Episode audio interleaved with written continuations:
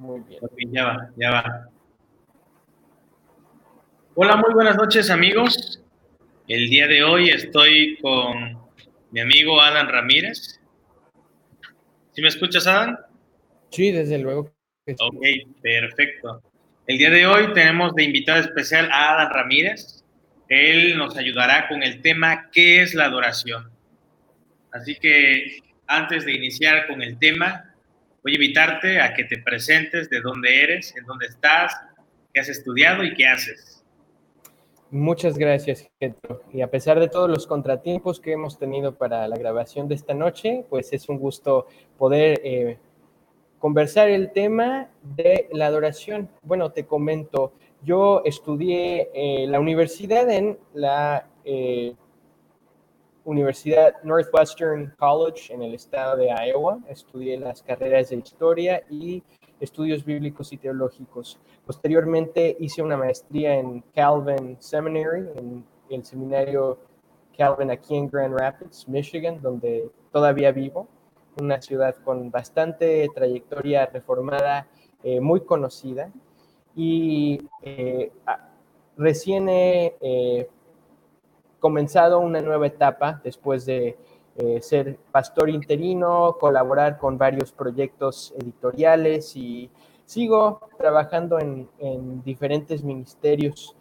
Y además eh, soy estudiante del doctorado en estudios de adoración eh, de un instituto en el estado de Florida, pero los estudios se realizan a distancia y em, es una gran bendición poder analizar esta trayectoria de continuidad de eh, el pueblo de Dios desde la antigüedad hasta la actualidad en cuanto a eh, este, esta dinámica de todas las comunidades de fe que, que llamamos a adoración. Muy bien. Eh, te agradecemos primeramente por aceptar la invitación esta tarde-noche. ya es muy noche. Gracias a ti. Este, la intención es poder edificar y guiar a la iglesia, ¿no? Desde una perspectiva reformada, histórica, bíblica. Y vamos a entrar al tema, al tema de lleno. ¿Qué es la adoración? ¿Qué defines como adoración? Sí, mira, es una pregunta que, mm, nos hemos hecho todos y que desde luego hay que eh, plantear y replantear cuantas veces sea necesario para incrementar nuestra, com- nuestra comprensión y nuestra experiencia de formación espiritual y de vida cristiana. Creo que en términos más simples se puede definir la adoración como un diálogo entre Dios y el pueblo eh, de su pacto. Como lo definen los estándares de Westminster, nosotros vivimos en el pacto de gracia. Eh, por gracia hemos recibido la bendición de la vida eterna, la vida en abundancia en nuestras vidas, y digo nuestras vidas porque es en la vida eh, venidera, en los cielos nuevos, en la tierra nueva, en, en toda esta dinámica de resurrección y nueva creación de la que seremos parte y a la que hemos sido convocados en este, en este pacto en, el que todas las cosas serán hechas nuevas, pero también la vida actual, ¿no? La vida ahora mismo eh, en la que Jesucristo también nos llama a vivir en abundancia. Entonces, este diálogo que establece Dios con su pueblo, eh, en particular como nosotros, eh, ciudadanos del reino de Dios por este nuevo pacto, Jesús como rey, sacerdote y profeta, eh, vemos claramente la dinámica de, de, diálogo en el que Dios habla, en la que Dios habla, nosotros respondemos y eh, también vemos una constante a lo largo de, toda eh, la vida cristiana, como hemos comentado, ¿no? Eh, creo, creo la definición más comprensiva de la adoración también implica el culto, el, el, servicio de nuestra vida que rendimos a Dios, ¿no?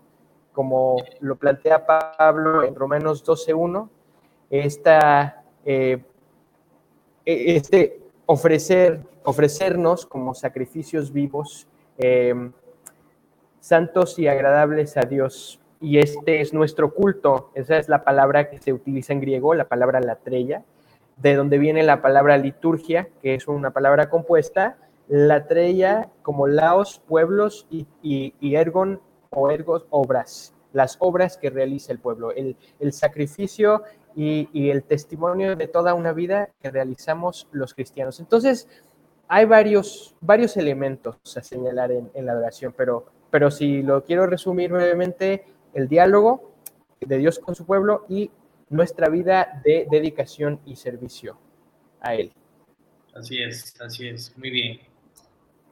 Eh, ya definida eh, esta palabra, la adoración, eh, nosotros como mexicanos en nuestro contexto, al escuchar esa palabra, vuelvo a la redundancia, nos imaginamos o se viene a nuestra mente música, instrumentos. Tenemos un concepto muy reducido, reduccionista acerca de la adoración, ¿no? De hecho, creemos que solamente adorar es en el culto y exclusivamente a través de los cantos, ¿no? Y eh, hay un personaje que influyó mucho en esto, ¿no? Al cual llamamos Marcos Witt, porque en los noventas comenzó con un auge, ¿no? De, hacer cassettes y ponerles a un lado adoración y a otro lado alabanzas, ¿no? Estas canciones son de adoración, estas son de alabanzas. ¿Qué onda con, con este personaje que vino que, a distorsionar el concepto de, de adoración, ¿no? Porque el día de hoy, si tú le preguntas, hermano o hermana, cualquier persona en México, ¿qué hace para adorar a Dios? No, pues yo canto y, se basan únicamente a la adoración en, cantar, ¿no?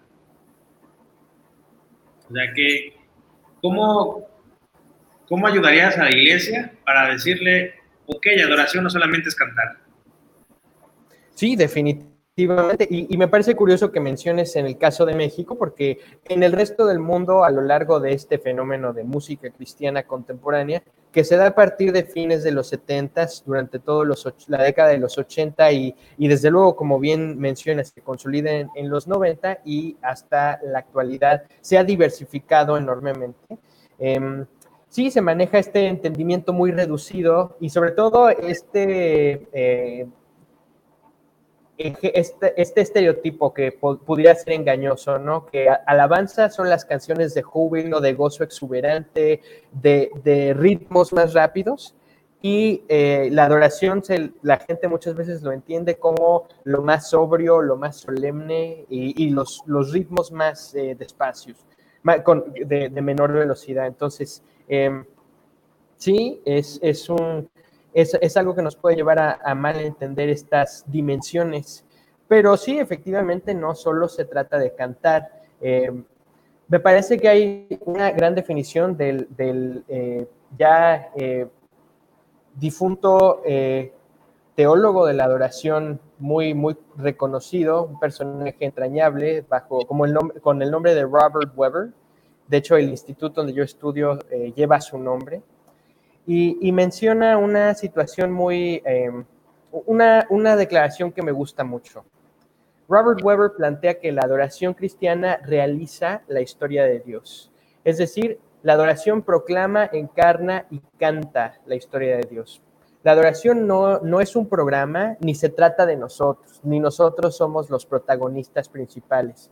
La adoración es un relato, una historia que, debemos contar. Y, y cantar es, es, desde luego importante. A mí me parece que eh, la, trayectoria eh, musical, artística de un personaje como Marcos Witt, que, es muy reconocido, eh, ha generado bastante, yo diría, Dios lo ha usado de, bendición para escribir cantos que declaren la gloria de Dios, que, que, le ayuden a la gente a entender por qué Dios, otra de las razones por las que la adoración y la alabanza eh, deben ser recordadas es que se le, se le atribuye valor y gloria a Dios. Entonces, en este sentido, el cantar tiene mucho valor, pero también no hay que olvidarnos de proclamar y de, vivir personalmente, de encarnar, de darle, darle vida práctica a, a, la historia de Dios y a todas las enseñanzas. Entonces, por ejemplo, si un culto de adoración tiene cantos solamente a gusto de los consumidores. A veces, tristemente, la iglesia se ha vuelto demasiado consumista. Y a gusto de consumidores cogen la, música o a gusto del director eh, de los ministerios musicales. Eh, no hay nada de malo con tener ningún gusto en específico, pero eh, sería mejor que nos enfocáramos en, la selección más amplia posible. Que, no solo presente lo que nosotros sentimos, muchas veces los cantos eh, que la mayoría de la gente reconoce que le gustan, eh, habla de, su experiencia, hasta a veces se pone, se, plantea como un, una especie de, lenguaje romántico en, en, la relación que tiene el creyente con Dios. Eh, y, desde luego es, importante expresar sentimientos de amor por, Dios porque Él nos amó primero, pero, no se trata finalmente de lo que nosotros sintamos o de que nosotros amemos o, de que nosotros hagamos nada. Se trata de que nosotros estemos a disposición del servicio para el que Dios nos ha llamado. Y, cantar es una, una, parte, pero también orar, pero también predicar la palabra, pero también compartir el Evangelio a los que no conocen de verdad a Dios, pero también reunirnos y tener comunión unos con otros. Todo, todo eso, toda nuestra vida implica adoración en, en muchas facetas. Así que, y, y, no es nada nuevo, simplemente que hay que ayudar a que los hermanos y las hermanas en la iglesia eh, reconozcan estas realidades que, que, que, que, sabemos, las experimentamos de manera tangible, pero, pero quizá no tenemos siempre el lenguaje más afortunado para expresarlo. Así es. Eh, sabemos que somos una iglesia confesional, ¿no? Desde Tenemos luego. Confesiones, catecismos. De hecho, el catecismo de Westminster menciona que el fin principal del hombre es glorificar a Dios y gozar de Él. Para siempre. siempre. Eh, ¿Qué relación tiene glorificar a Dios con la adoración? Todo, todo. De hecho, una de las palabras que se menciona eh, en la Biblia, hay bastantes, como mencioné, hay la trella, proscuneo, que es postrarnos delante de todo nuestro ser. Si, si, si, sabe, si, si nos imaginamos cómo oran los musulmanes hacia la Meca cinco veces al día, o, o, o este el ritual que, que practican, o, o es, es, esta sumisión total a Dios. Ese es un, un ejemplo muy corporal de, de lo que implica eh, orientar toda nuestra vida hacia, hacia Dios. Y, y, desde luego darle la gloria a Dios es, es algo importantísimo. Recordemos que al final de, de, la narrativa de la Biblia, en Apocalipsis, eh, se encuentran muchos episodios, los cuatro seres vivientes, ¿verdad? Los, los eh, ángeles, mensajeros de Dios, toda esta, eh, estos anuncios que se han de llevar a cabo, estos eventos en, en, el final de los tiempos y hacia la consumación de los cielos nuevos y tierra nueva, tienen que ver con darle la gloria a Dios por, por lo que ya ha hecho, por lo que sigue haciendo, por lo que va a hacer, por lo que hace por ti, por mí, por todos nosotros y por lo que va a hacer por, por todos los que todavía no le conocen y a los que todavía, como dirían los, reforma, los reformados, eh, algunos reformados hablan de llamamiento eficaz o, de la oferta libre que Dios hace para, para darnos el Evangelio, ¿no? Esa gracia irresistible por ellos también, por los que no conocen a Dios, también Dios va a hacer grandes cosas y merece eh, la gloria por eso. Así es. Muy bien. Eh, me hacía una pregunta y eh, no sé si recuerdas ese pasaje, creo que sí, en el Nuevo Testamento, cuando Jesús se dirige a una mujer que va a buscar agua a un pozo ¿Sí? y Jesús le ofrece agua, un agua que la va a saciar, un agua que va a satisfacerla. Bueno, en esa narración, en ese escenario, eh, escuchamos una frase y la pregunta es esta. ¿Qué significa adorar en espíritu y en verdad? Muy bien. Es indudablemente un, un pasaje magnífico, esta eh, historia de la mujer samaritana, Juan eh, capítulo 4.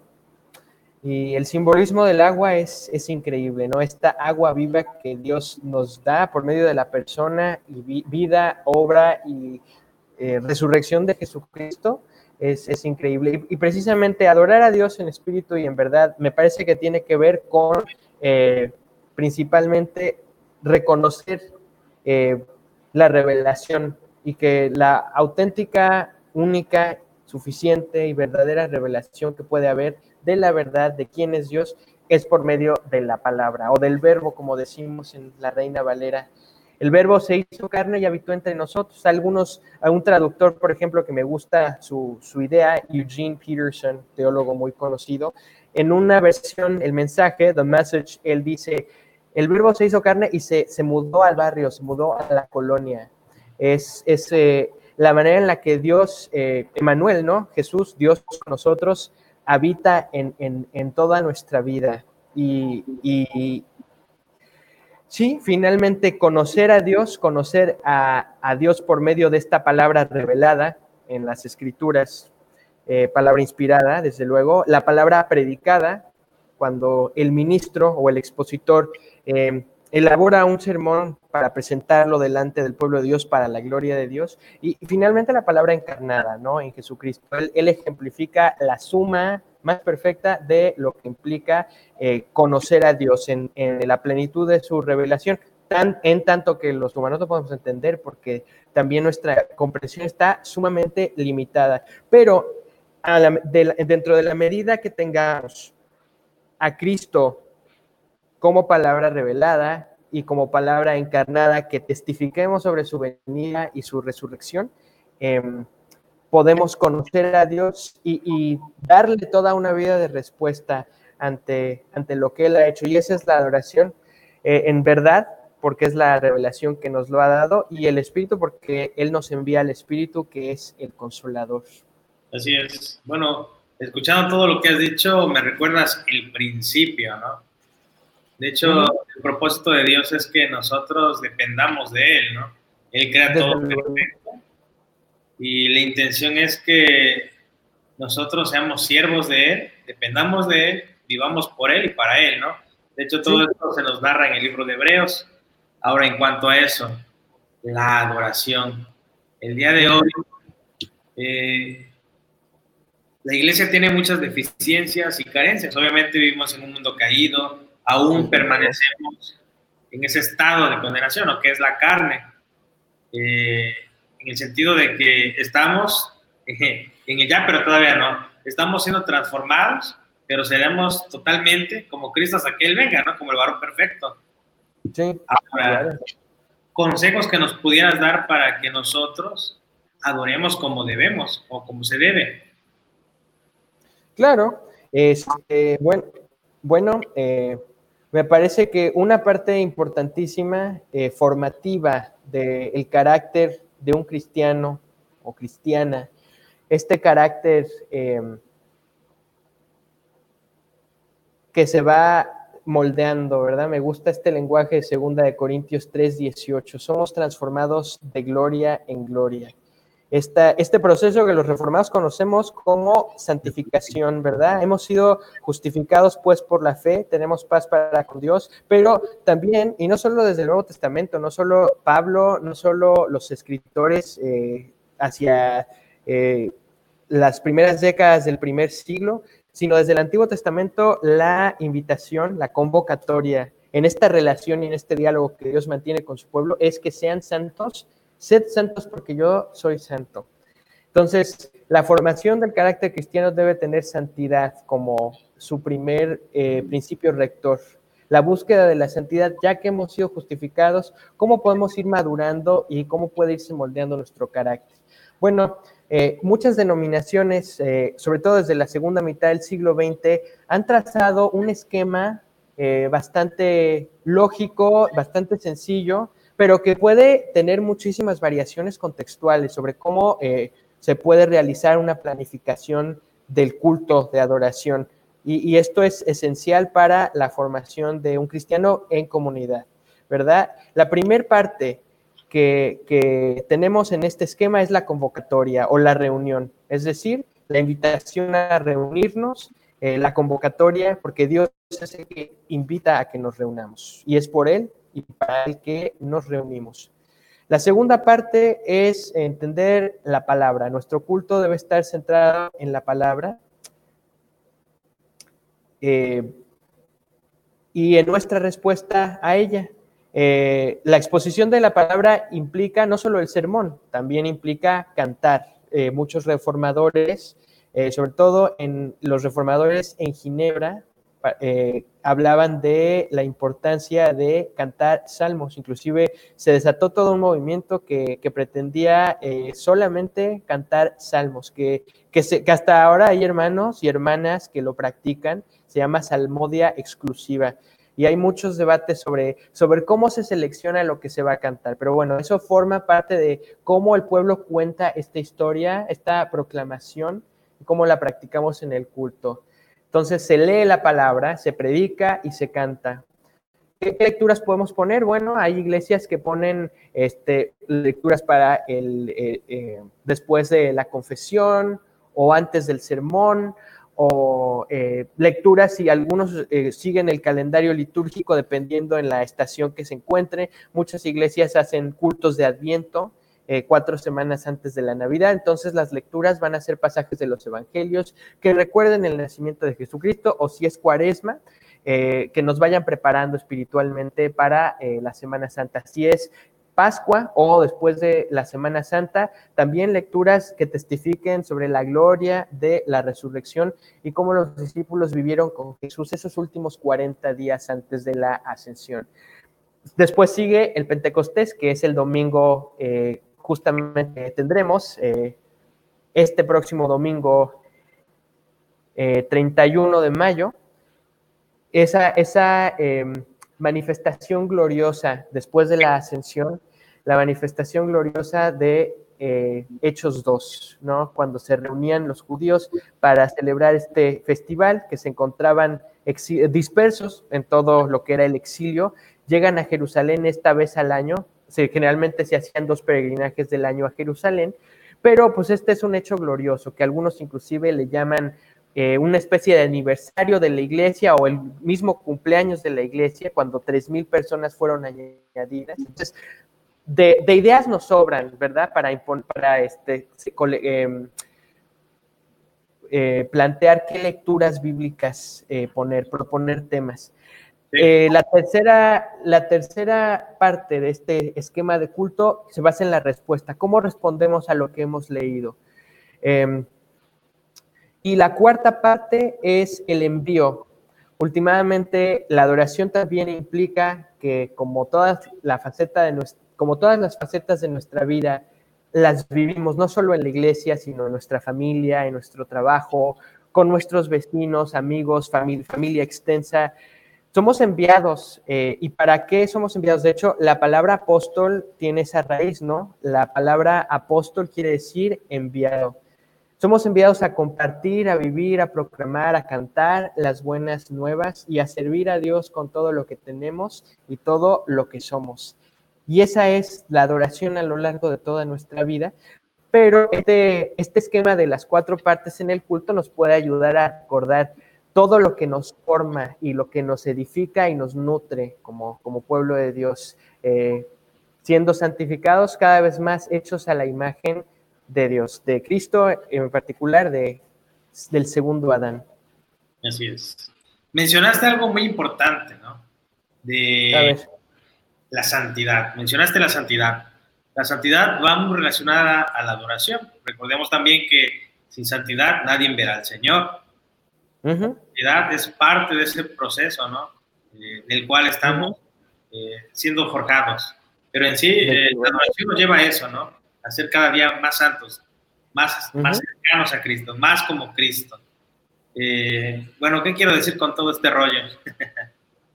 el día de hoy, creo que se ha distorsionado también qué es la adoración en el sentido de que nos hemos limitado únicamente adorar a Dios en las cuatro paredes, ¿no? Que son el templo. ¿Cómo confrontamos como líderes a la iglesia a decirles, ¿saben qué? Ustedes deben adorar dentro y fuera de este templo, ¿no? Que son estas cuatro paredes. Eh, ahora, algo interesante es que las personas no creen, o los hermanos no llegan a creer que incluso con su trabajo pueden adorar a Dios, ¿no? Ya sea que sean personas que tengan un cargo de limpieza o tengan un cargo de policías o un cargo de doctor o enfermera, ahí también pueden expresar su adoración a Dios, ¿no? Eh, enfocándonos a eso, eh, recordemos que Pablo dice, ya sea que comamos o que bebamos, debemos agradecer al Señor, ¿no? Eh, con, eh, con nuestras expresiones, ¿cómo adoramos a Dios? Con lo que hacemos. ¿O cómo debemos adorar a Dios? Si yo fuera un doctor, una enfermera, un conserje, en mi lugar laboral, ¿cómo debo adorar a Dios? Sí, es una pregunta excelente porque me gustaría, no sé si, bueno, eh, y dimos varias ideas al inicio, pero si alguien se queda todavía con la duda de cómo se podría distinguir alabanza de adoración, creo que nos podemos, eh, podemos eh, guiarnos por varias pistas a lo largo de esta, a partir de esta distinción. Lo que diría yo es que en el culto se hacen las dos cosas muy explícitas. la alabanza se puede entender como una confesión o una expresión de lo que Dios es, lo que Él ha hecho, las grandes maravillas que, ha hecho por, siempre em, y que hace por nosotros ahora. Es una declaración, como dijimos, es una expresión. Y la adoración eh, implica alabanza, eh, sí, pero, pero no se limita a declarar sobre Dios. La adoración en toda nuestra vida eh, nos, nos, debe llevar a amar a nuestro prójimo como a nosotros mismos, a cuidar de la creación, a procurar justicia, misericordia, ¿verdad? Cuando, cuando Jesús nos decía, por medio de su palabra, que le decía en esa época a los que lo escuchaban directamente, misericordia quiero y no sacrificio, eh, se, estaba se estaba refiriendo a una actitud eh, de, de, congruencia, ¿no? Y en contra de la hipocresía.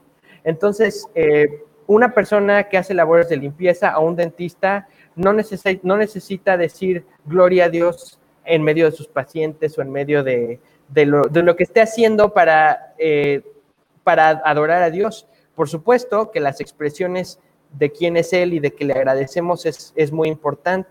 Son, son una parte muy importante, como se comenta en el Salmo 100, entrad por sus puertas con acción de gracias, por sus atrios con alabanza alabadle, bendecid su nombre. Esta es la definición clave de la alabanza.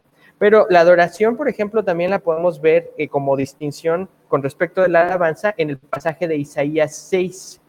Eh, he aquí, yo iré, heme aquí, cuando, cuando después de toda esta visión gloriosa de que Isaías se veía a sí mismo como hombre de labios inmundos, el, el ángel le limpia los labios y se ve a sí mismo como, eh, bueno, ya, heme aquí, Señor, yo iré. Entonces, eh, esa, esa visión, esa, esa disposición de que Dios nos use en todo lo que hagamos, no solo debe pertenecer al culto, ni debe de ser eh, producto de un emocionalismo, ni de ni de nuestros buenos deseos como seres humanos. Debe ser el fruto de una vida de agradecimiento. Entonces, si un dentista conduce su labor, eh, se conduce su labor con ética, eh, con cuidado, con amor, con aprecio, diciendo siempre no solo este, los tratamientos que le van a redituar a él más ganancia, eh, o, la persona que hace labores de limpieza, o la persona que hace contaduría, o la persona que hace cualquier tipo de trabajo, que, ¿cómo, cómo puede tener esta actitud de, he aquí yo, yo iré, Señor? ¿Cómo a un dentista lo puede llamar Dios a las naciones? A la nación, al lugar donde se encuentra, como una persona que hace cualquier labor la puede llamar Dios a amar a su prójimo, a hacer un acto de misericordia, a, realmente proyectar esa, esa virtud de, ser como Cristo. Y, y, eso no significa actuar de la misma manera en todas las circunstancias. Como Cristo mismo trató a los fariseos en su hipocresía, les llamó sepulcros blanqueados y en alguna ocasión les dijo hasta que su padre era el diablo en Juan 8, pero a la mujer que se le acusaba de adulterio fue el único que, no la iba a condenar y al final le dicen, y yo te condeno, vete y no peques más. Es decir, somos enviados a diferentes cosas y a reaccionar de diferentes maneras dependiendo la situación en la que nos encontremos. Pero hay que asegurarnos de que todo eso vaya en congruencia con lo que Dios nos enseña en la Biblia y con la imagen de Cristo a la que, de la que pretendemos ser imitadores, como lo era Pablo, como él dice, sed imitadores de mí, así como yo de Cristo. Es decir, cómo una persona puede imitar lo que Dios nos llama a testificar con palabras y hechos en el mundo en el que vivimos. Así es. Hay una pregunta que me hizo una chica hace rato en uno de los ¿Cómo podemos interpretar el Salmo 150 cuando nos dice todo lo que respire, alabe a Jehová? En otras versiones dice que se menciona la palabra adore a Dios, todo lo que respire. Y la pregunta es esta porque también los animales respiran. Ya. ¿Cómo podemos interpretar esto? Bueno, pues eh, que toda la creación glorifica a Dios y también toda la creación gime a una, como con dolores de parto lo decía Pablo en Romanos 8. Es decir, hay una sintonía en la que todos fuimos creados, los seres humanos fuimos creados con, a la imagen y semejanza de Dios, con raciocinio, con la capacidad en casos eh, normales de, hablar, de verbalizar, de formular pensamientos, de tener una relación eh, que se comunique por medio del lenguaje, del lenguaje no verbal, pero también todo, todo el orbe, que todo el orbe en la creación, como lo dice este himno cuya letra fue compuesta por San Francisco de Asís, que todo el orbe en la creación eh, funcione como Dios lo, lo, puso a funcionar. Sabemos que en el mundo caído esto no funciona así, hay, hay episodios de la naturaleza que son trágicos, eh, animales que están muriendo por el calentamiento global, o sea, un desequilibrio terrible. Y en gran parte, como seres humanos, nos hemos acabado eh, los recursos del planeta, hemos sido pésimos en manejar la mayordomía, como muchos reformados también hablamos de este concepto de mayordomía y mandato cultural, pero vemos que en el orden de la creación lo que no, eh, lo que no se corrompe es decir, hay mucho que, sí está corrompido, pero hay muchas otras cosas que siguen pasando eh, en el mecanismo en, el que Dios lo diseñó. Así que todas las criaturas tienen, tienen la función de em, hacer lo que Dios les ha, las, para lo que Dios les ha, las ha creado. pero ¿sí? podemos decir que un ave glorifica a Dios con el hecho de volar, de reproducirse, de cantar, o no sea una serpiente con el hecho de que coma ratones, de que sea depredadora. ¿Cómo podemos decir que las plantas o los animales adoran a Dios?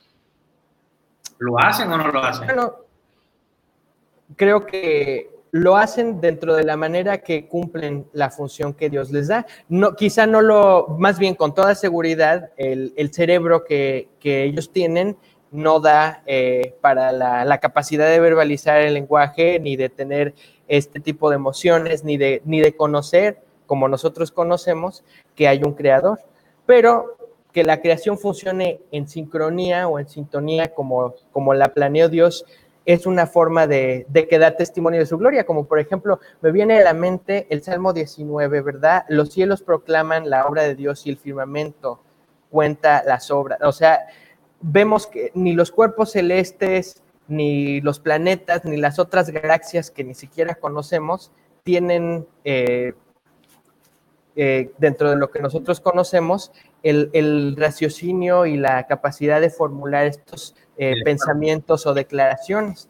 Pero si están ahí y si permanecen en ese orden, glorifican a Dios dentro de la medida que honra de manera estética la belleza de lo que Dios ha creado eh, y, convive, como decías tú anteriormente, entre ya, pero todavía no, entre esa redención que da Cristo a todas las cosas, ¿no? Reconciliar, como dice Pablo en Colosenses 1.20, reconciliar todas las cosas consigo mismo. Entonces, los animales, la creación, los planetas, las galaxias, tienen una función que pues tampoco nuestra inteligencia nos da para conocer exactamente qué iba en los designios de Dios cuando todo eso se creó pero de que están ahí para testificar de la grandeza de Dios, pues ahí está, pero, pero no tienen la misma manera de expresarlo como lo hacemos los humanos y sobre todo los que hemos sido eh, redimidos y los que conocemos, como dices, a Dios en espíritu y en verdad, como la pregunta anterior que nos hicieron y como lo comenta Jesús a la mujer samaritana, porque hay que entender que una adoración, otra palabra de adoración falsa que todos conocemos en griego, que es idéntica casi en castellano, es idolatría. Es una adoración, pero una adoración falsa. Entonces, este, también forma parte de, las consecuencias de la caída del pecado. Y en ese todavía no en el que nos encontramos, Dios todavía tiene que librarnos mucho de todas las idolatrías de las que ni siquiera nos damos cuenta. Pero mientras le conozcamos en espíritu y en verdad, esa obra santificadora nos va a llevar poco a poco hasta la estatura del varón perfecto y nos va a llevar poco a poco a este, que conozcamos, que veamos a Dios cara a cara, que como dice Pablo en Primera de Corintios 13, seamos conocidos, sea, que conozcamos como fuimos conocidos, a pesar de que ahora lo vemos eh, borroso, como si fuera un espejo o un reflejo. Pero ahí está, en ese todavía no, eh, y en ese ya nos estamos debatiendo, a veces, a veces con, con, victoria y a veces con sufrimiento. Y esta época de la pandemia nos, nos invita a lamentar y a sufrir por lo que no podemos controlar. Continuando. Sí. Hay un teólogo católico que admiro por su exégesis. De hecho, él es traductor de una Biblia, se llama José Antonio Schockel. Sí, por supuesto, muy conocido. Eh, una vez me sorprendió porque entré a la catedral en Mérida y encontré un folleto. De hecho, tú lo tienes que comprar, cinco pesos lo que tú quieras. Yo lo agarré, no pagué. Y este, me sorprendió porque es un folleto apologético, un folleto que confronta a los musulmanes. Eh, el concepto que tienen los musulmanes acerca de, la adoración es muy distinto al de nosotros, ¿no?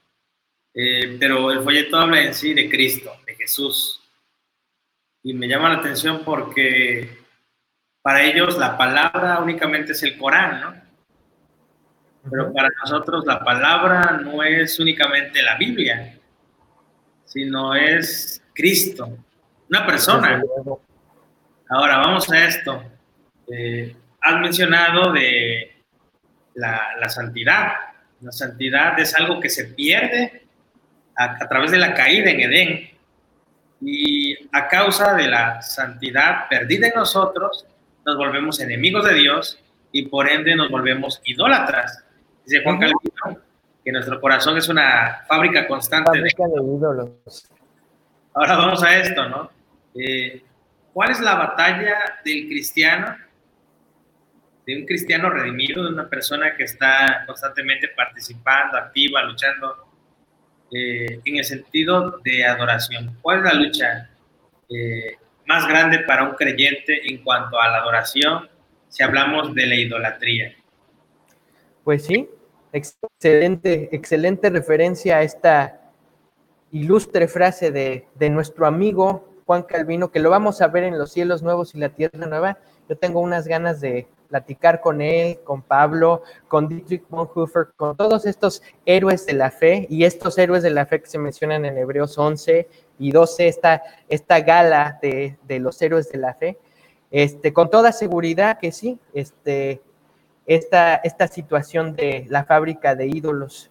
Pero otro, otro de, los héroes de la fe que me encantará conocer, Dios mediante, y que todo mundo tendrá que conocerlo en vida por medio de sus escritos, y ya hablaste de Calvino, pero alguien, alguien que inició toda esta línea que también continuó Calvino y el pensamiento reformado, eh, antes de él, antes de Calvino estaba Tomás de Aquino, pero antes de Aquino estaba San Agustín. San Agustín Hipona, que, que su madre oró por su conversión durante 16 años y vivía una vida disipada de lo peor. Y mira el trabajo de santificación para los que luego dicen que, este, que, sí, que, no, que, se ponen en una actitud más santurrona y, de lo que uno muchas veces menos espera, ahí es donde Dios elabora un, un gran plan que, para lo que nos nosotros como humanos es imposible, para, para Dios es realidad. Pero San Agustín decía una frase, y digo todo esto porque esto pertenece a una línea, ¿no? Como hablaba de Hebreos 11, de Hebreos 12, nosotros, la adoración no, no, inicia en, en, mi pensamiento piadoso, en mis emociones de, de, amor por Dios. Este pensamiento, este, este, esto es un pensamiento que Dios hizo desde antes de la fundación del mundo y que llevan miles de años el pueblo de Dios ejecutándolo. Pero finalmente llevo, llego a la frase de San Agustín, que nuestro corazón está inquieto hasta que, ¿qué? hasta que repose, hasta que reposemos en él. Así que esta es la lucha principal del cristiano. En vez de tener esa fábrica de ídolos, en esa, en esa, esa inconsciencia, y no lo digo solamente por, porque seamos irresponsables eh, y, rebeldes, qué inconscientes y rebeldes somos, pero lo digo también en verdad, qué inconscientes de que no nos damos cuenta. ¿Cómo puede nuestro corazón inquieto reposar en Dios? Esa es la, tarea más dura del cristiano. Tenemos a la Biblia, tenemos eh, el testimonio de unos con otros, tenemos la oración, la conversación entre nosotros con Dios. Eh, tenemos, como dicen los estándares de Westminster, los medios de gracia, ¿verdad? Que hay muchos medios de gracia. Entonces, todos estos instrumentos, elementos, vivencias, eh, pero, pero nunca inventadas por nosotros, ni, por, ni, ni hay que creernos mucho por, por las experiencias que tengamos por la, por, para gloria y honra de Dios, por la gracia de Dios. Eh, todo esto nos puede ayudar, nos puede causar a que nuestro corazón inquieto repose en Dios. ¿Qué te parece esto ahora que comento con lo de los medios de gracia, San Agustín y toda esta tradición teológica a la que estoy haciendo mención, Getro? No sé, no sé si quede claro, si, si hay algo que, te resalte de toda esta discusión. Eh, pues la verdad, no necesitamos buscar nada más, porque como iglesia histórica, profesional, tenemos respuestas a casi todas nuestras dudas. eh, y creo que el día de hoy hemos hecho a un lado nuestra herencia reformada por simplemente experiencias nuevas, ¿no? Como pueden ser luces, música, sonidos. Hemos desperdiciado la oportunidad de crecer por sabritas, ¿no? Hemos hecho a un lado la carne por papitas. A la, a la gente le gusta eso, ¿no? Le gusta escuchar lo que quieren, no lo que necesitan, ¿no? Y el día de hoy igual la iglesia quiere escuchar aquello bonito, que no nos ofenda, que no nos ataque, pero si estamos hablando de adoración y nos remontamos desde la iglesia primitiva y vamos así con los padres de la iglesia, los reformadores al día de hoy, eh, la adoración va a confrontar siempre al pecador para que seamos más como Cristo, porque si somos como nosotros, lo último que vamos a querer es adorar. Recordemos que todo lo que hizo Cristo lo hizo para el Padre. Y querer ser como Cristo, buscar ser como Cristo, anhelar ser como Cristo, nos va a hacer esos adoradores en espíritu y en verdad. Desde luego. Y lo que necesita el, día de hoy la iglesia en sí no es un avivamiento, ¿no? Hay este otro pastor, de hecho por aquí tengo su libro, ya lo perdí. Si no es indiscreción, ¿de, de quién es? John Owen. Oh, por supuesto. Yo, yo, yo no sabía a quién ibas a mencionar, si para bien o para mal, pero qué bueno que menciones el nombre de tan ilustre personaje puritano, uno de los, para, mí, uno de mis favoritos autores que explora la belleza, la gloria de Dios. El otro día estaba leyendo, tengo varios libros de él, y creo que una de las cosas que, que, en las que él enfatiza, por las que él es más conocido, es, es, por esta idea de mortificar el pecado. No sé si conoces esa obra tan, tan famosa de él. De hecho, ha escrito muchos, muchos libros interesantes, ¿no? Desde luego. Eh, no sé si allá en Estados Unidos, bueno, supongo que sí, ¿no? ¿Vieron el progreso del peregrino? Sí, sí, por supuesto, de John Bunyan. Eh, bueno, hay un comentarista no recuerdo eh, si fue John Piper o este, el que está en Nueva York, Tim Keller. Que ya se menciona ambos, de John Owen y John Bullion, ¿no? Eh, porque hablan acerca del pecador, lo confrontan pero vemos que es una medicina que, que pudiera ser amarga, pero el resultado es dulce, ¿no? Desde luego. Es lo que menciona este autor.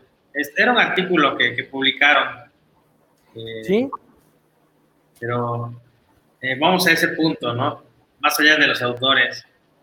Cuando nosotros nos damos cuenta de que en realidad es Cristo, de, de lo que es su sacrificio, vamos a darnos cuenta qué tan despreciable es nuestro pecado. Y hasta que lleguemos a ver qué tan despreciable es nuestro pecado, vamos a anhelar más de Cristo, ¿no? Vamos a ver qué tan dulce es, ¿no? Como la miel que del panal. Sí, así es. Justamente, y son, me, gustaría regresar al ejemplo anterior de lo que decíamos, estas dos frases célebres. ¿Dónde está nuestro corazón inquieto? ¿Cómo, cómo puede nuestro corazón inquieto reposar o descansar en Dios? Jesús nos da una respuesta, venid a mí todos los que estáis cargados, que yo os haré descansar en Mateo 11. Pero eh, entre esta fábrica de ídolos y entre este de reposo de nuestro corazón inquieto en Dios, se encuentra mucho eh, este, este proceso doloroso, como tú lo comentas, amargo. Y de hecho no solo está la tradición de John Bunyan, de John Owen, todos estos puritanos y este legado puritano que en el tiempo de John Bunyan y de Charles Spurgeon en el siglo XIX, pues todavía en, en la Gran Bretaña generó mucho impacto.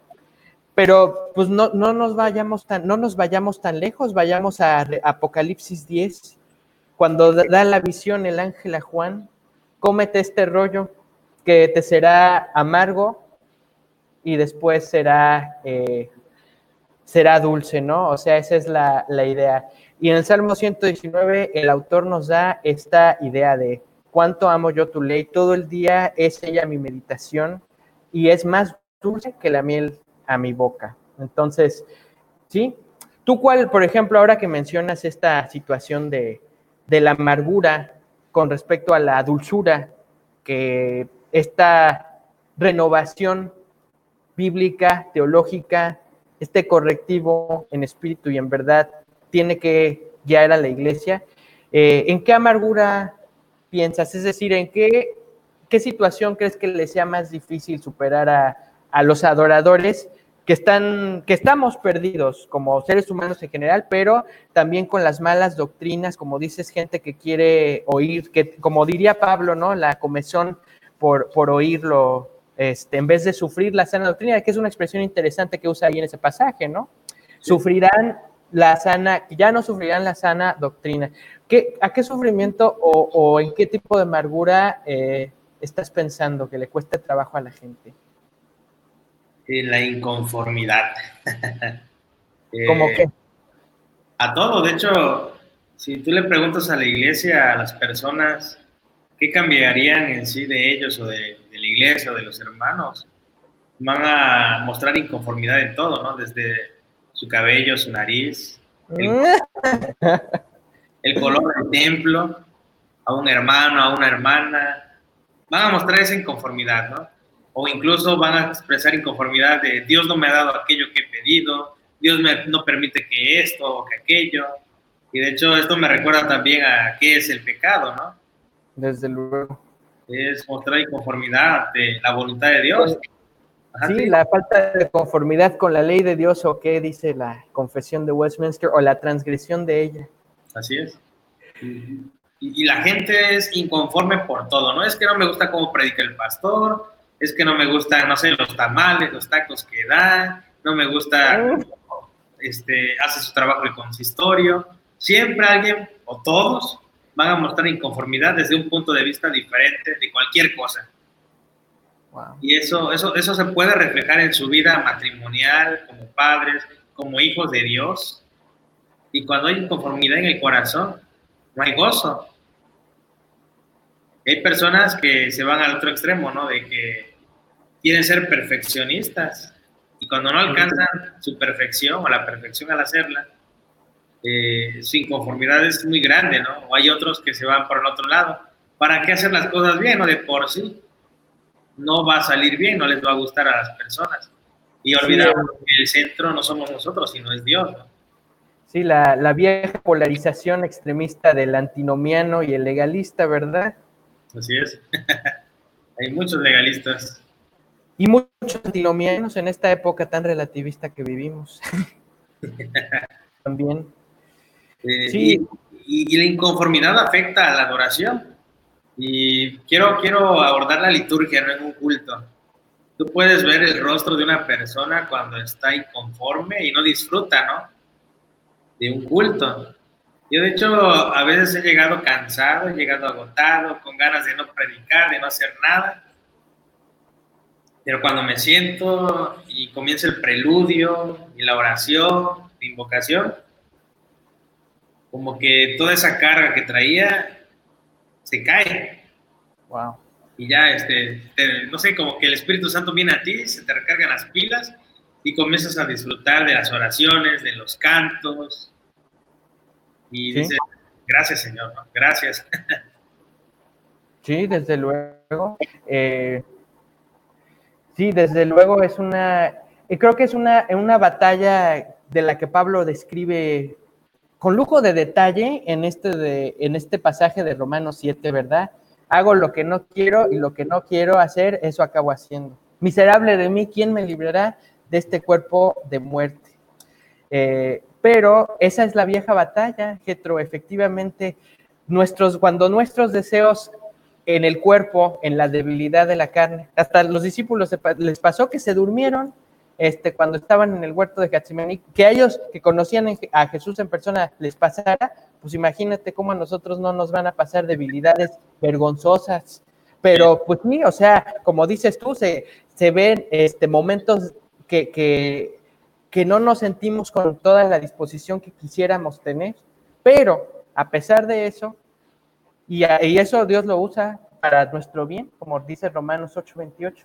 A los que aman a Dios todas las cosas les ayudan a bien, esto es, a los que son llamados conforme a su propósito. No dice que todo nos va a salir siempre a pedir de boca, como nuestros deseos quieren, pero sí dice que Dios va a usar todo, esta idea, que Dios va a usar todo para nuestro bien. Entonces, si Dios usa tu cansancio, inclusive este, alguna, alguna carga que tú tengas, como dices tú, y, todo esto, eh, si no desaparece, por lo menos pasa muy a segundo término, si no es que hasta último plano, eh, es precisamente esta, esta lucha, ¿no? La lucha del nuevo hombre con el viejo hombre, para no ser tan gnósticos, en, porque luego también está el otro extremo, ¿no? Que, que, que todo lo carnal se rechaza como malo. Creo que no, sobre todo la tradición reformada, nos ayuda a entender la naturaleza, el mundo y todas las cosas que no están caídas como como buenas. O sea, Dios creó el mundo y le pareció que era bueno. Entonces,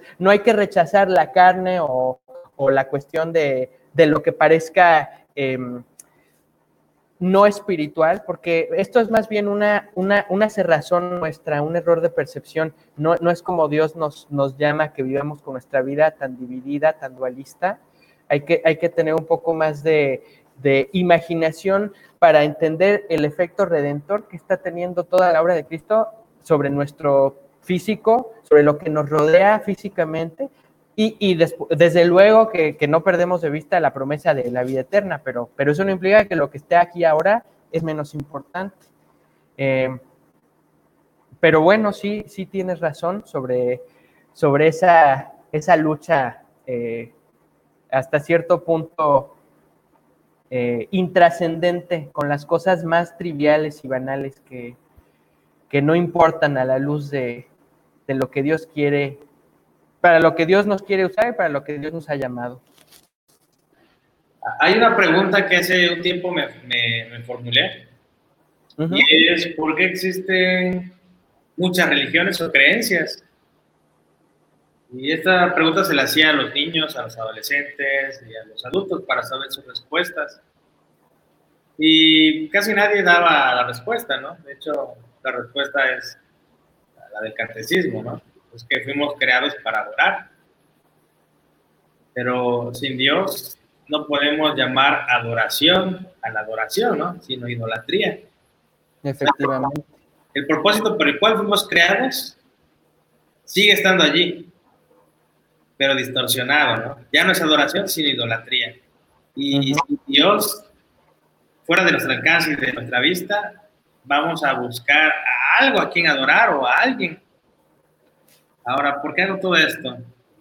Eh, hace unos meses mi papá murió el 23 de diciembre, pero antes de que muriera, eh, hace una semana antes de que muriera, eh, una amiga que tengo en Tabasco me dio a conocer a una prima que tenía. Esta prima era una niña de unos 7, 8 años. Y esta niña estaba en el hospital. Eh, crecí, digo, nació con problemas eh, muy grandes. El testimonio de la niña es muy fuerte. Aún así Dios permite que crezca. Pero para este punto de su vida ya estaba en el hospital. Y lo que pide la niña es hacer un culto de acción de gracias. Y cuando pide ese culto, un día antes de hacer ese culto, le ruega a sus padres que ese culto sea fuera del hospital. De hecho, la dan de, alta este, personal, o sea, una alta voluntaria. Llegan a su casa y hacen un, culto. Y en ese culto le pide a Dios, ya no aguanto, ¿no? Llévame contigo y canto un himno. Eh, no lo recuerdo ahorita el himno, este, pero todo este rollo, todo este testimonio impactante de la niña, eh, lo tiene grabado mi amiga, me lo envía, me envía el canto y todo lo que estaba pasando en el culto. Y yo en ese momento en que lo recibo se lo envía a mi papá. Y mi papá recibe un impacto porque esta niña prácticamente agonizando no pide ir a McDonald's, no pide estar únicamente con su familia, sino un culto, ¿no? Un culto donde ella pueda orar, cantar, prácticamente adorar explícitamente. Y al día siguiente muere. Al día siguiente muere esta niña. Y fue de impacto a mi papá y a muchos hermanos, porque compartí este testimonio. Porque para un adulto la muerte es algo horrible, le tenemos miedo lo último que queremos es morirnos. Pero las palabras de esta niña es, por favor, Señor, quiero estar en tu presencia. Y ahora, la, oración nos hace estar en la presencia de Dios. Obviamente sabemos que Dios es omnipresente, ¿no? Está en todo lugar, en todo momento. Pero la adoración nos conecta, Más allá de una experiencia, nos sirve como un estado, ¿no? Yo, yo sí lo creo, ¿no? en el cual tenemos esa comunión directa con el Señor y no solamente estamos exaltando su nombre, sino también estamos siendo edificados, purificados, transformados. ¿Y por qué digo todo esto?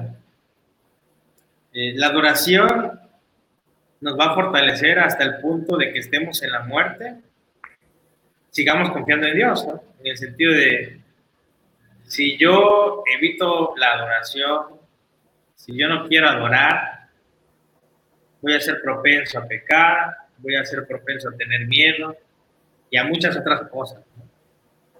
Y aquí hay que ver lo importante que es la adoración en nuestra vida, ¿no? Porque sin ella estamos desnudos. Somos impíos, porque un creyente lo que hace es adorar. Eh, dice Pablo, ya sea que viva o que muera, soy, soy de Dios, ¿no? Exacto. Eh, y quiero llegar a este punto, ¿no?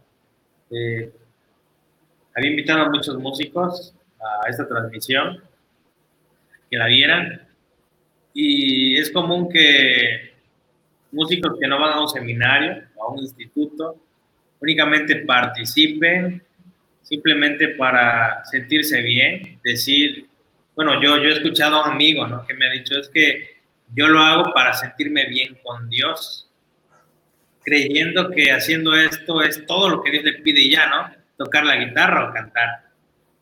Ahora vamos a ese punto, ¿no? La adoración para una, para una persona que es un músico dentro de la iglesia, eh, ¿cómo lo pudiéramos ayudar en este momento? Es decir, no es únicamente el adorar, el sentarte o el pararte a tocar un instrumento o cantar, ¿no? ¿Cómo podemos decirle a un músico que adorar no solamente se limita a tocar un instrumento o cantar? Sí, desde luego es, es, muy importante. Mi padre es músico, compositor de más de 50 años en la iglesia presbiteriana. Yo mismo participo cantando y planeando cultos, entonces algo entiendo de lo que estás comentando. A ver, espera, espera, Este amigo, este amigo me dijo que le gusta participar, le gusta estar frente, pero en sí a veces duda de Dios mismo, ¿no? claro. E, esto es una realidad, ¿no? Porque puede que no solamente le pase, sino a otros músicos. Sí. Sí, sí, así es. Eh, creo que los músicos, eh, por la historia de la iglesia, tener música, hay, hay, hay, hay lugares, hay corrientes del cristianismo que no manejan la música dentro de sus reuniones, pero son la minoría. Pero históricamente la música ha jugado un papel fundamental en el culto. Entonces, es natural que como seres humanos, eh, luchando con el pecado como somos, em, tengamos eh, deseos de, protagonismo, inclusive deseos de grandeza muchas veces. Eh, y si, si, tenemos talentos musicales, cualquiera que sea, o el tiempo que llevemos eh, participando de manera musical, no solo en la iglesia, sino formándonos en nuestros talentos musicales, creo que la tentación es, es esa, ¿no? Eh, ser el centro de atención, inflar nuestro ego. Y, y eso desgraciadamente es, es parte de la, de la vieja naturaleza de la que hay que despojarnos, con la que seguimos luchando. Y lo que nos ayuda a entender, lo que nos ayudaría a entender eh, de manera más integral el panorama de la adoración, más allá del elemento musical, es que si la adoración abarca todos los aspectos de nuestra vida, pues por un lado, si tenemos deseos de o, o lucha con un ego o con, una, con un deseo que no va conforme a lo que Dios nos dice, primeramente entender que estamos en buena, bueno, no, no en buena, pero estamos en compañía de, de todos los humanos en, en, una u otra cosa. Pero también lo más importante es que sí tenemos una muy buena compañía, la mejor, la compañía de Cristo. Y esta compañía nos puede llevar a, a reencauzar, a regresar a una senda donde en vez de centrarnos, y no solo le sucede a los músicos, cantantes o quienes ejecutan en público, sino le sucede también a la gente que está a, cargo de instrumentos audiovisuales. sí, obviamente, que, que, que, que el, el, hecho de que la reforma, una cosa que hay que reconocer, el hecho de que la reforma quisiera hacer más eh, eh, centrado los cultos en la escritura y es en, concretamente en la predicación, un deseo muy loable, pero desgraciadamente tuvo la consecuencia de que a quien puso en el centro muchas veces es al pastor.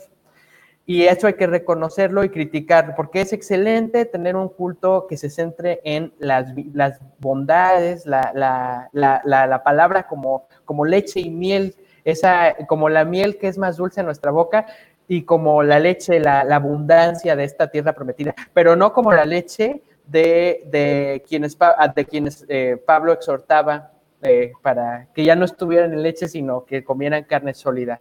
Es decir, eh, es, excel, es una cosa excelente centrar nuestros cultos en, la palabra, pero no confundamos eso con centrarlos en quienes ejecutan públicamente una función en el culto. Y yo diría, remitiéndonos a lo que comentamos hace rato, que el, perfeccionismo, cuando dice uno como buen cristiano, presbiteriano, sobre todo nosotros, hágase todo decentemente y con orden. O sea, eso, la verdad es que es, un consejo muy importante, pero Pablo lo comentaba para que no hubiera desorden en, las comunidades, ¿verdad? En las, eh, desorden de, tipo de abuso, desorden de cualquier cosa que no fuera en sintonía con, con el plan de Dios pero no lo dice para que nosotros nos enfrasquemos en, legalismos ni nos obsesionemos por un perfeccionismo que más que centrarnos en Dios o en su palabra, nos centra en nuestras preferencias. No, que el proyector debe ir acá, que esto tenga que, esto tenga, que, tenga que ir acá, que la letra de tal canto, que este verso no me gusta, entonces hay que quitar esta estrofa, o que este, esta lectura se haga hasta este versículo, porque esto, o sea, realmente hay tantas cosas, inclusive dentro del culto, las distracciones, o sea, no, no se nos acaba la lista en cuanto a todo lo que todavía... Eh, tenemos como defectos y, como producto del pecado, que nos desvían y nos distraen principalmente de adorar eh, en espíritu y en verdad. Entonces, a cualquier músico, a edecanes, a pastores, diáconos, ancianos, personas que manejen el sonido, audiovisuales, eh, quien, quien, toda la persona que participe en el culto tiene que recordar que aunque somos parte de esta historia que queremos contar, proclamar, vivir, no se trata de nuestros deseos. Qué bueno si eh, nos sentimos edificados, consolados, confortados y, en una comunión. Es importante sentirnos en una comunión que nos exprese amor, pero eso no siempre va a querer decir que todos tengan que estar de acuerdo en nuestros gustos, en cómo nos guste hacer las cosas, eh, y sobre todo eso no quiere decir que, eh, como decías,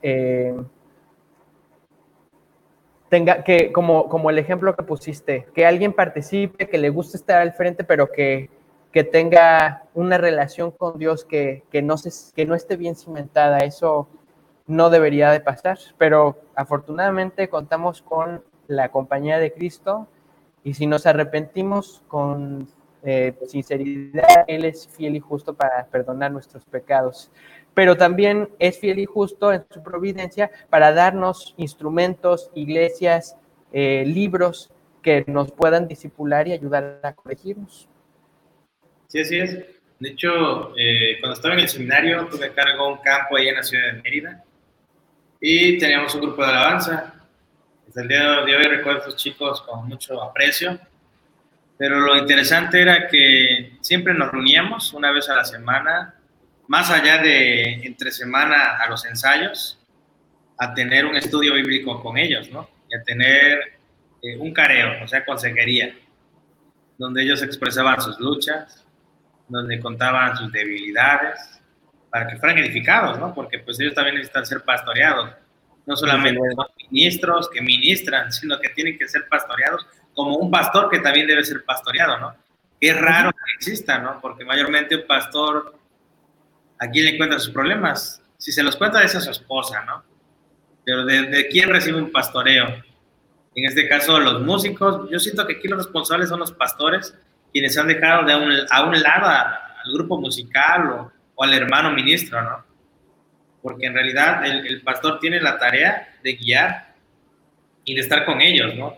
Si sabes qué, que tu músico nada más toca y en el culto se sale afuera a comer o a hacer otra cosa, este, algo anda mal, y no solamente con el músico, sino también con el pastor, ¿no? Pues sí, y, disculpa que te interrumpa, pero me parece, me parece interesante toda esta observación que comentas.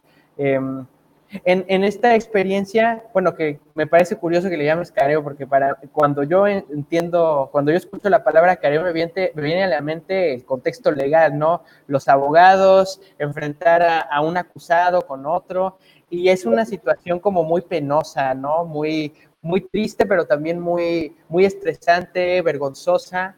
Em, pero cuando, ya, cuando hablas de carear eh, con, con, con, los ministros de alabanza, con los encargados, ¿cuál ha sido tu, em, primeramente, de qué manera más eficaz y cristocéntrica encontraste de carear a tus consiervos? Y, en segundo lugar, eh, ¿qué, encontraste a partir de ese ejercicio de, pastoral? Porque finalmente es un ejercicio de cuidado pastoral, de, preocupación con ellos que, lo estabas haciendo tú. Eh, bueno, algo que sigo diciendo es que antes de ser tu pastor quiero ser tu amigo, ¿no? ¿Por qué? Porque a un amigo le cuentas tus cosas más íntimas y personales, ¿no? Porque a un amigo le tienes confianza y es lo que buscaba con ellos, sembrar o crear una relación íntima y personal, de amistad. Eh, Digo careo porque nos sentábamos frente a frente y era el momento de que si tienes alguna lucha, le expreses, porque luchar solo es horrible, ¿no? Sí. Y primero en cuenta debo tener yo que no lo voy a juzgar y criticar, ¿no? Sino sin importar lo que pueda salir de su boca, tengo que mantener la seriedad, pero sobre todo el amor, ¿no? Por este chico o chica que forma parte del grupo musical o de la liturgia, ¿no? Como director. Ahora, ¿por qué, ¿por qué lo hacía? Porque era algo que yo quería que hicieran conmigo, ¿no? Yo quería a una persona que me preguntara qué hiciste, cómo te fue, eh, tienes alguna lucha. Y sí vimos resultados, ¿no? Cuando hacíamos esto, después de tener ese momento de consejería, porque era individual, realizábamos un, un, estudio bíblico. No era tal un culto, ¿no? Pero sí era un estudio, un estudio bíblico. Reflexionábamos acerca del libro de Proverbios, veíamos, este, no veíamos capítulo por capítulo, ¿no? Sino veíamos proverbio por proverbio casi, ¿no? Porque vemos que en un capítulo hay muchos proverbios y reflexionábamos en ellos. Este, y algo que me llama la atención es que el principio de la sabiduría es el temor a Dios. Si tú no tienes temor a Dios, no vas a ser sabio. Y así empezaba, bueno, así empezó este, esta bonita relación ¿no? con ellos, porque se dieron cuenta que si no le tienes miedo a Dios, que yo sí lo quiero decir, y se lo he dicho, tienes que tenerle miedo en el sentido de que es horrible pecar, porque pecar es es como abrazar el lodo, comer lodo, teniendo un lugar limpio, puro, ¿no? Delante de Dios. Es darle la espalda, despreciarlo. Ahora, si no te importa Dios es porque no tienes miedo de deshonrarlo, de pecar, ¿no? Y, lo, lo hablábamos así seriamente porque había chicos que, que venían de un contexto difícil, pero ellos aprendieron que ser confrontados era lo mejor porque si tú llegabas a tolerar una de sus actitudes, no solamente afectaba su vida, sino que también ellos afectaban la vida de los demás en el sentido, ah, el pastor lo permitió, ¿no? Pues también nosotros vamos a hacer lo mismo, ¿no? Es mejor pedir perdón que permiso, ¿no? y este, pues gracias a Dios, este, tuvo, tuvo efecto, ¿no? Actualmente en la iglesia que estoy no hay un grupo musical, hay un hermano que nos apoya como ministro de culto tocando los himnos, no, no hay como tal grupo de alabanza, pero este, primero Dios haya, ¿no? Pero sí es, el que yo tenga una relación con ellos, porque van a ministrar a través de, la música. Sí, claro. No, sé qué. ¿Alguna otra pregunta? Bueno, es que eh, me llama la atención esto que comentas del temor de Dios. O sea, obviamente se menciona en, Proverbios que el, principio de la sabiduría es el temor de Jehová. Y me gustaría, una vez prediqué sobre el Salmo, me parece que el Salmo 97, y en, en muchos de los salmos y en, muchas partes de la Biblia se menciona esta, esta idea del, temor de Jehová. Inclusive el Salmo 130 menciona... Eh, para que seas reverenciado. En ti hay perdón para que seas reverenciado, ¿no? Entonces está esta idea, me parece, eh, una, una cita de Charles Spurgeon que me gusta mucho es, a Dios se le, a, Dios se le teme o por, o por terror o por reverencia. Entonces, este, eh, ¿de qué lado estamos, no? Como, como la predicación experimental la manejaban mucho los puritanos, ¿cómo podemos estar seguros confiados de que, de que nuestra fe, de que nuestra esperanza está en, el lugar adecuado, en los méritos de Cristo. Y, como dices tú, em, si vamos, si volvemos al pecado, la, la puerca vuelve a su propio vómito, o el, ejemplo del hijo pródigo, en el que nos debemos de ver reflejados todos, y también vernos reflejados en, el hijo mayor que, que se aferraba a sus ideas de, de merecimiento yo merezco, tú nunca me has dado un cabrito para celebrar con mis amigos, le dice a su papá. Y el papá le contesta, todo hijo, tú sabes que yo todo lo que tengo es tuyo, pero hacemos fiesta porque el hermano es tu hermano, se había perdido y ha vuelto. Entonces, esta vida de, de, pecado, de perdón, de restauración, de, como dices tú, confrontar y escuchar los problemas o las situaciones por las que está pasando eh, cada individuo dentro del pueblo de Dios sobre el cual tú tengas esa relación, como dices, de amistad, de confianza, es, es eso, ¿no? La, idea es em, celebrar el hecho de que como hijos pródigos Dios nos rescató y también eh, estar al pendiente de que no seamos como, como el hijo mayor y a la vez a la vez asumir esa parte buena, sentir que todo lo que Dios nos da es, es somos herederos de esa promesa, pero, pero la, eh, es, esa, esa invitación de llegar del pecado a la santidad o llegar de, ese, de esa perdición a, encontrarte con tu Padre que te va a perdonar es, creo que es la, la intención de lo que pretendías hacer en los, con los jóvenes en tu campo, de demostrarles ese modelo de discipulado, de cercanía pastoral. Em, y, y sí, desde luego, me parece que, es un paso fundamental a una adoración más congruente en la comunidad de, discípulos. Sí. Bueno, eh, yo hacía referencia a eso porque muchos ven únicamente a Dios como un buen pastor, ¿no? Como un ser que... ¿Mande? Ah, dijiste a Dios para... A Dios mucha gente lo ve como un buen pastor. Ajá. Como, como un ser este, que es agradable, que te perdona todo en el sentido de que tolera, tolera tu actitud oh. pecaminosa, ¿no? Y eso lo he visto en la iglesia, de que las personas dicen, no es que Dios es tan bueno, que no importa si yo sigo pecando, me lo va a perdonar al final de cuentas, ¿no? Ahora, eh, yo les hablaba a los chicos, recuerden que Dios también es fuego consumidor, ¿no? sí. y Dios, si quiere, te puede matar y lo va a hacer tarde o temprano, ¿no? En el sentido de que Él es soberano y tu vida depende de sus manos. Tú estás en sus manos prácticamente. No importa todo lo bueno que puedas hacer, aún así no vas a cambiar el parecer de Dios. Aún si tú no tienes temor en el sentido de seguir pecando, sabiendo las consecuencias y creyendo aún así que Dios te va a perdonar todo, es porque en realidad no conoces a Dios, porque si conocieras a Dios, te darías cuenta que es un Dios que también se enoja, un Dios que tiene ira, un Dios que castiga. Y lo decía en, el contexto de que este barrio es un barrio donde hay pandilleros, drogadictos, narcos, todo ese show de personas. Y había chicos que llegaban a la iglesia y puras groserías, ¿no? y era pelearse. Y, pues la verdad tenías que hablar fuerte con ellos, ¿no? Hola niños, ¿cómo están? no, nada de eso, ¿no? ¿Saben qué? Chicos, está la iglesia y hablarles fuerte, ¿no? ¿Qué de sentido? Sí. Sí, desde luego, y, sí, eh, sabiendo, yo creo que sabiendo una, em, sabiéndonos perdonados por Cristo, teniendo esta relación de, amistad con, Cristo, finalmente todo nuestro, toda nuestra dirección en el cuidado pastoral y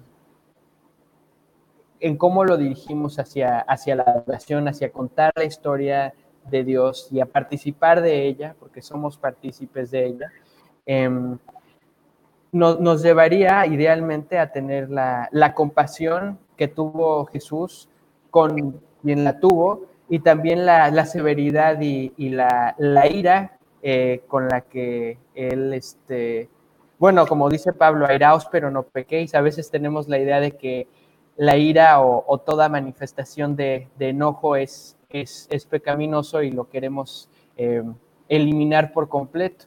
Claro que hay, hay veces que las, las manifestaciones de, de, iras que, se acumulan, se embotellan y explotan y, la pasividad agresiva, los patrones de conducta enfermizos, sí, también si uno tiene un problema de ira no controlada, es un problema eh, eh, muy serio, pero, pero si, no, si no tenemos una expresión eh, profética de la fe, ahí estamos perdiendo mucho. Eso que comentas me recuerda a la necesidad eh, del llamado profético para, la adoración, ¿no? Si tienes un, ministerio difícil, un ministerio donde la gente está en complacencia o en, o en abierta rebelión y no ven ningún problema si dicen, eh, depende del tono con el que se diga, al fin, eh, no importa cuánto peque, Dios siempre me va a perdonar en Cristo. Sí es verdad, pero tenemos que ser pecadores contritos, arrepentidos. Y, si decimos, de aquí hasta, hasta que Cristo regrese o hasta que me llame a su presencia, voy a seguir pecando, pero Dios siempre me va a perdonar cuando yo me arrepienta con un corazón contrito. Eso es más bien una declaración realista y es una declaración eh, que nos, nos debe llamar a la sensatez, a, tener este, a rendir cuentas de nuestro comportamiento con nuestros seres queridos, con nuestras iglesias, pero que también nos debe llevar a una mayor comprensión de la gracia, ¿no? Mostrar gracia cuando alguien eh, hace algo mal, reconoce su error y, se arrepiente, es decir, busca que su vida eh, esté encaminada a ya no transgredir por ese, por ese lado pero el, tener este, un patrón de conducta incongruente con una vida de adoración, pues sí nos debe de llamar a la reconciliación bíblica, ¿no? El, confrontar, el llamar a testigos y si la persona sigue reincidiendo, pues tenerle por gentil y publicano, como nos enseñó Jesús, ¿no? Sí, así es. Pues gracias, gracias por la invitación. Hemos llegado ya a al final. Perfecto. Bueno, eh, no sé si hay alguna otra... Eh, Pregunta polémica. Bueno, es que me comentaba sobre la pandemia y ya eh, después del primer video como que ya no, no regresamos mucho al tema. a ver, a ver.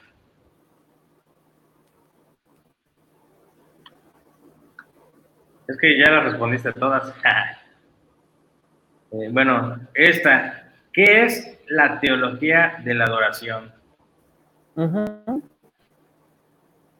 La teología de la adoración creo que lo podemos formular como eh, el estudio de la historia que cuenta el pueblo de Dios, de la historia que cuenta la palabra de Dios y la proclamación de, cómo, esta, em, cómo esta historia nos convoca a vivir eh, con mayor plenitud y con mayor santidad. Así, así podría definirlo de manera breve como ese, ese enfoque en esos, en esos temas. Muy bien. Este, bueno, ya para, finalizar, ¿no? ¿Cómo podemos adorar en medio de esta pandemia? bueno, me alegra que lo preguntes porque en primero recordar que em, como reforma sobre todo nos debe de ayudar la, teología de la soberanía de Dios. Y hay gente que comenta voluntad permisiva, voluntad activa, cuál es la diferencia. Finalmente, me gustaría, eh, me gustaría comentar, como dice el escritor anglicano erudito del Nuevo Testamento, N.T. Wright, en un artículo muy polémico que escribió, el cristianismo no ofrece respuestas a, la pandemia. es, provocativo este artículo porque, em, por un lado, eh, no ofrece respuestas de, como recetario de cocina. Esto pasó por esto y lo que tenemos que hacer eh, es, eh, o sea, no, no, hay, no hay una... No hay una receta única para entender el por qué pasa. Entonces, ¿cómo adorar en medio de esta pandemia? Primero, eh, teniendo más claras y centradas nuestras prioridades y preguntas. La pregunta que nos viene a todos a la mente es ¿por qué? Y creo que no tenemos respuesta científica contundente y no tenemos desde luego ninguna respuesta eh, en, un plano eh, diferente y, no, no es esto en lo que nos debemos enfocar, creo que lo que nos debemos enfocar más bien, como en la historia de Job y en la literatura sapiencial, es qué podemos hacer para que el nombre de Dios sea glorificado. Cuando Job dice en el capítulo 19, yo sé que mi redentor vive, en medio de todo lo que le estaba pasando, todavía faltan 30 capítulos, más de 30 capítulos, este, casi, porque se acaba en el 42. Entonces, todavía queda una parte muy importante de, la, em, la historia de, de su vida, de su diálogo con sus amigos y de cómo Dios al final lo restaura. Pero si nos preguntamos, adoradores, ¿por qué Dios permite esto? Y como nos mencionaban en, la parte anterior, ¿qué pasa si los sacramentos no son en persona? ¿Qué pasa si los cultos de adoración no son en persona? ¿Acaso esto es válido? Nos surgen un montón de preguntas, pero creo que una aproximación más honesta en, nuestra, en nuestro desconocimiento sería... Eh, ¿Cómo podemos adorar y qué podemos hacer para que el nombre de Dios sea glorificado?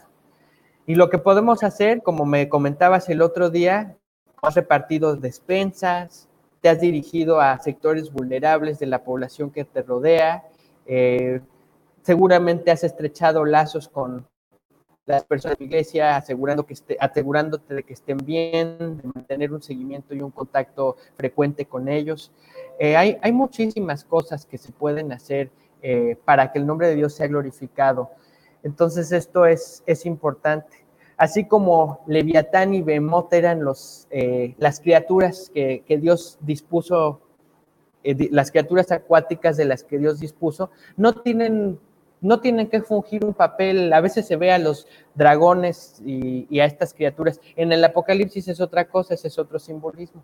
Pero si vemos a las criaturas de Job, como Leviatán y Bemot, desde el punto de la literatura, desde el punto de vista de la literatura sapiencial, vemos que no, no son ni inmorales, ni son tampoco eh, explícitamente eh, que tienen una función ni para hacer el bien ni para hacer el mal. Están, forman parte de lo que no, eh, de lo que no está ordenado en ciertos criterios, pero sí forma, pero, pero Dios tiene más control de lo que nosotros creemos. Entonces, lo mismo con el virus, que nadie sabe que si un laboratorio, que si un, que si los murciélagos, que si, o sea, nos pueden llevar muchas, llegar muchas preguntas a la mente. Y la otra pregunta que nos puede llegar es, ¿cuándo nos podremos reunir en persona? Bueno, Esperemos que lo más pronto posible con las medidas de mayor salubridad que haya y, sobre todo con, estas ganas de eh, testificar lo que Dios ha hecho por nuestra vida, pedir por los que están enfermos, de verdad que, Dios eh, tenga misericordia. El mundo necesita como nunca nuestra oración eh, intercediendo por los pobres, la gente que tiene falta de, de empleo, de seguridad social, las injusticias que se han visto, el racismo que se ha generado en muchas, partes del mundo. Eh, ¿Cómo ser mejores adoradores en esta época de pandemia? Respondiendo, eh, eh, tratando de formular la pregunta, en medio de esto, ¿cómo quiere, ¿cómo quiere Dios que su nombre sea glorificado y qué podemos hacer como iglesia para que a pesar de nuestra debilidad y pecado, su nombre sea glorificado? ¿Cómo? bueno, hay algo que me llama la atención de Job, que se encuentra en el capítulo 13, versículo 15, en otra versión que no es la 60, la Dios habla hoy. Aunque Él me mate, en Él esperaré. Es lo que nos dice ese versículo, el 15 del capítulo 13. Y la verdad es que el creyente debe estar confiado en el Señor importar la circunstancia que pase, ¿no? Sabemos que esta, esta pandemia está bajo el control de Dios, como dijiste, más allá de suposiciones de que si un país lo hizo para estabilizar el planeta por un interés personal o por X cosa, ¿no? Al final de cuentas, Dios es el soberano. De hecho, tenemos un, himno nosotros como presbiterianos. soberano Señor de los mundos. así es. Y pues el, cristiano presbiteriano debe creer eso, ¿no? Que tenemos un Dios soberano. Pues ahora sí, hemos llegado a la conclusión de esta transmisión. Espero que sea de bendición para los que puedan verla. Y gracias, gracias por tu tiempo. Ya te hice desvelarte. No, no te preocupes. A ver cuándo hacemos otra. Sí, con todo gusto, Petro, y igualmente muchas gracias por la invitación. Espero que eh, tus escuchas em, comenten, eh, que sean desafiados, no, no, no me importa si, si he dicho cosas que, que, que, remueva o revuelva eh, parte de nuestra conciencia como creyentes, ¿no? Hierro con hierro se aguza, dice uno de los proverbios, ¿verdad? Y un, este, de verdad que una de las partes más importantes del discipulado es, es desafiar. O sea, yo, yo a mí me parece que esta eh, transmisión estas conversaciones, sobre todo en esta época, eh, que nos van a hacer replantear muchas cosas como países, los modelos económicos, como los sistemas de sanidad o de salud, eh, a la humanidad entera, muchas cosas esta época nos va, nos va a hacerlos replantear. Pero como creyentes todavía tenemos muchos desafíos, cómo proclamar y vivir y, contar y cantar sobre esta historia de Dios en, un mundo que, que va a padecer la, la recuperación económica quizá más grave desde la Gran Depresión hace casi 90 años. Son, son, son, son escenarios que se nos vienen pesados, pero con la ayuda de Dios, este, habremos de, de, permanecer, como dice ese himno, en las luchas y en las pruebas la iglesia sigue caminando. Así que los desafíos que hemos comentado ahora son, son de dos eh, dos ministros, tú y yo, que, buscamos el bien del pueblo de Dios, buscamos nuestro propio bien y, todo lo que se diga, que, tal vez no se comente siempre en, los templos o en las conversaciones, esperemos que, caiga en oídos receptivos. Eh, gracias a Dios por la tradición reformada, por la sana doctrina que, que hemos podido tener desde los apóstoles, los padres de la iglesia, los reformadores y, y ahora todos los, los santos y santas que, que, estamos en este mundo em, testificando para la gloria de Dios hasta que, hasta que Él quiera. Pero pues sí, muchas gracias, te mando un gran abrazo, que pases buenas noches, que Dios te bendiga, amigo. Gracias, gracias. También un saludo de la iglesia local, el Verbo Divino, hasta Michigan. Sí. Michigan. Eh, ¿Cómo se llama el lugar exacto? Grand Rapids, la famosa ciudad de Grand Rapids ahí donde está el seminario, ¿no? Sí, el seminario, el otro seminario puritano, varias editoriales de libros reformados. Yo tuve un maestro que estudió ahí, Jean Bani. Oh. Le dio clases, ay, ¿cómo se llama? Bueno, grandes le dieron clases. Sí, desde luego. Este, pero bueno, ya será plática de otro día. Muy bien. Primeramente Dios. Que Dios te bendiga, amigo. Nos vemos. Nos vemos. Gracias.